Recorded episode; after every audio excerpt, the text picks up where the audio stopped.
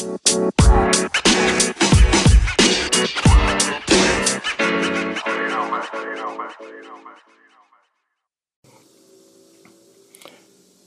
Elliot era um jovem que tinha uma grande aspiração missionária. E com vinte e poucos anos, desembarcou no Equador para iniciar um ministério de evangelização dos indígenas. Ele não chegou a pregar um único sermão e nem viu um único fruto do seu trabalho. Foi morto nas praias do Equador, comido por canibais.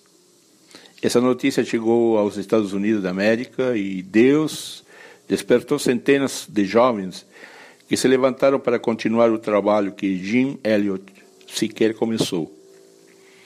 Às vezes, passamos por crises difíceis e perguntamos: por que Deus está permitindo isso? Deus tem o seu povo em alto valor. Aos olhos dele, somos como ouro e prata que, refinados, ficam mais bonitos e úteis.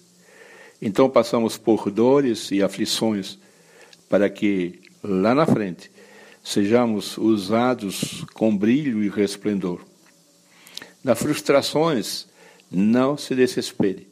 Clame a Deus de todo o coração, e Ele lhe ouvirá, e revelará coisas grandes, propósitos santos, bons e ocultos que você sequer pode imaginar.